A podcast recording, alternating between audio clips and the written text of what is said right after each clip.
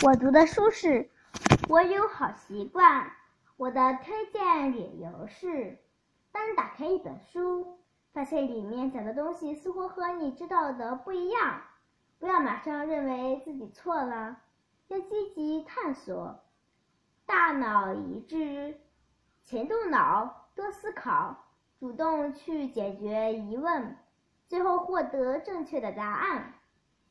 春天一定可以开花。小熊妮妮特别喜欢养花。早春的时候，妮妮的爸爸大熊特意从山那边给她带来两株山茶花。妮妮高兴采烈地把它们种在院子里，每天浇水、施肥，满心期盼地对它们说。花儿快点儿长大，妮妮在等你们开花。两株山茶花刚来的时候一样大，可是渐渐的，有一株花开始停止生长。妮妮每天给它喝的水更多，精心照料着，可是它就是不长个个儿。眼看。他的同伴打起了花骨朵儿，又开出了漂亮的花朵，他却依然瘦瘦小小，看起来就两个一点也不漂亮的花骨朵。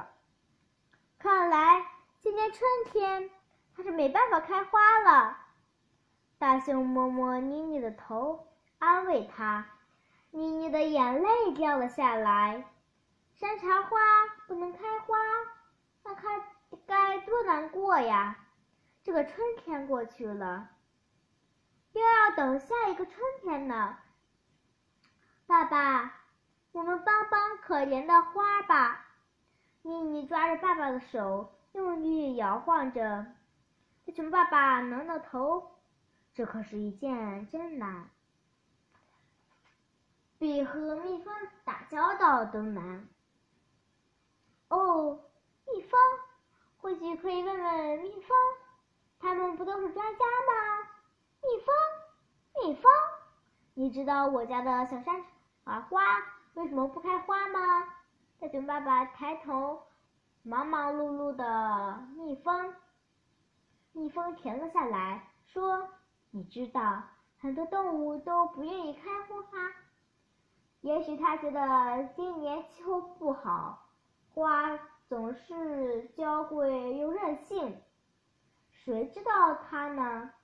不过山羊爷爷是养花的专家，也许你可以问问他。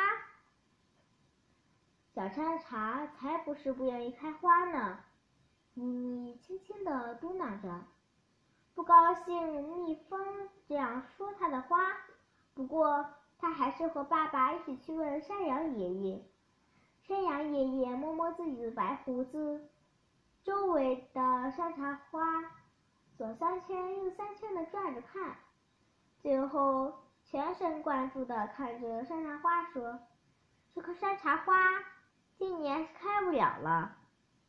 山山茶花要少浇水，少施肥。你看这棵花根部的都积满水了，可是。”大山茶花也和它一样啊，它都开花了。那我今天就少加一点水，少施一点肥，它不就能开花了吗？妮妮满怀希望地看着山羊爷爷。山羊爷爷看着那棵小山茶花，摇摇头说：“它处在地势低的地方，又被大山茶花遮住了阳光。”今年春天要是开，今年春天要开花是不可能的了。妮妮难过了，连大熊爸爸拿来的蜂蜜饼都不愿意吃了。爸爸，小山茶花一定会开花的。是的，爸爸和妮妮一起帮助小山茶花。一定让它这个春天就开花。妮妮听了高兴极了。可是该怎么办呢？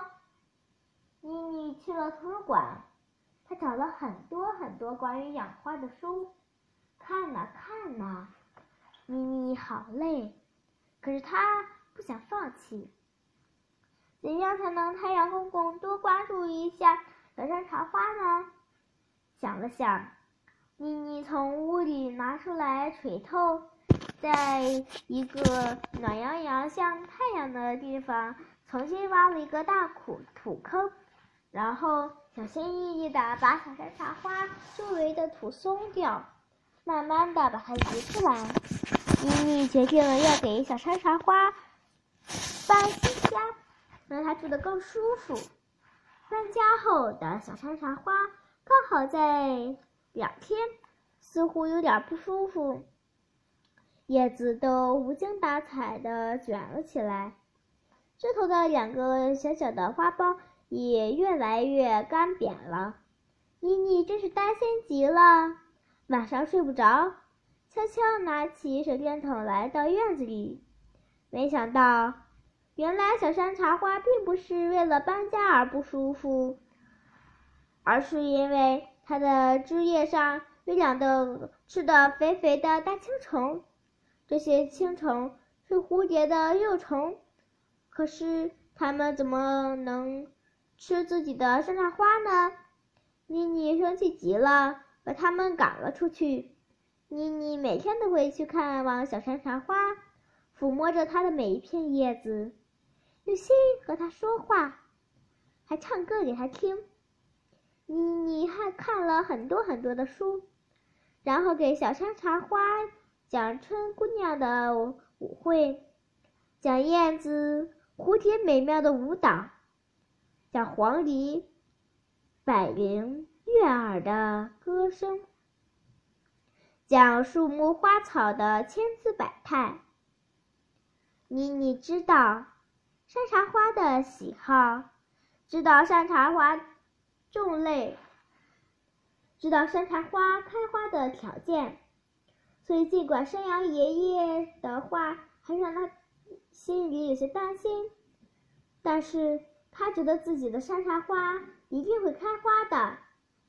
可是现在时间已经是晚春了，天气越来越热，妮妮也越来越着急，不知道自己的小山茶花。能不能赶上春天最后一次舞会？昨天青蛙已经开始了练习最后一首春之歌交响曲了。妮妮忧心忡忡地拿起手电筒来到花园里。大熊爸爸，他最近对小山茶花过于关注了，可是他没办法不担心呢。小山茶花，你得加把劲儿。不要，要不然春姑娘走了，你今天就不能参加那么热闹的舞会了。暖风吹过，仿佛也在催促小山茶花。妮妮似乎真的听懂了，点点头。妮妮把手电筒抬高了一点儿，然后她呆住了。因为她看见小山茶花悄悄地绽开了一片花瓣，那花瓣是嫩嫩的粉红色，沾了一点露珠，说不出的漂亮。从此以后，山茶花似乎是攒足了劲儿，开始快速的长大，一天一个样，粉红的花在绽放枝头。蜜蜂闻到了它的香味，赶了过来。鸟儿也为它唱歌。山羊爷爷惊奇地看着眼前的一切，他左三圈，右三圈地打量着，自言自语：“这真是让人难以相信的奇迹呀！”那是因为妮妮相信，它春天一定会开花的。大熊爸爸骄傲地说。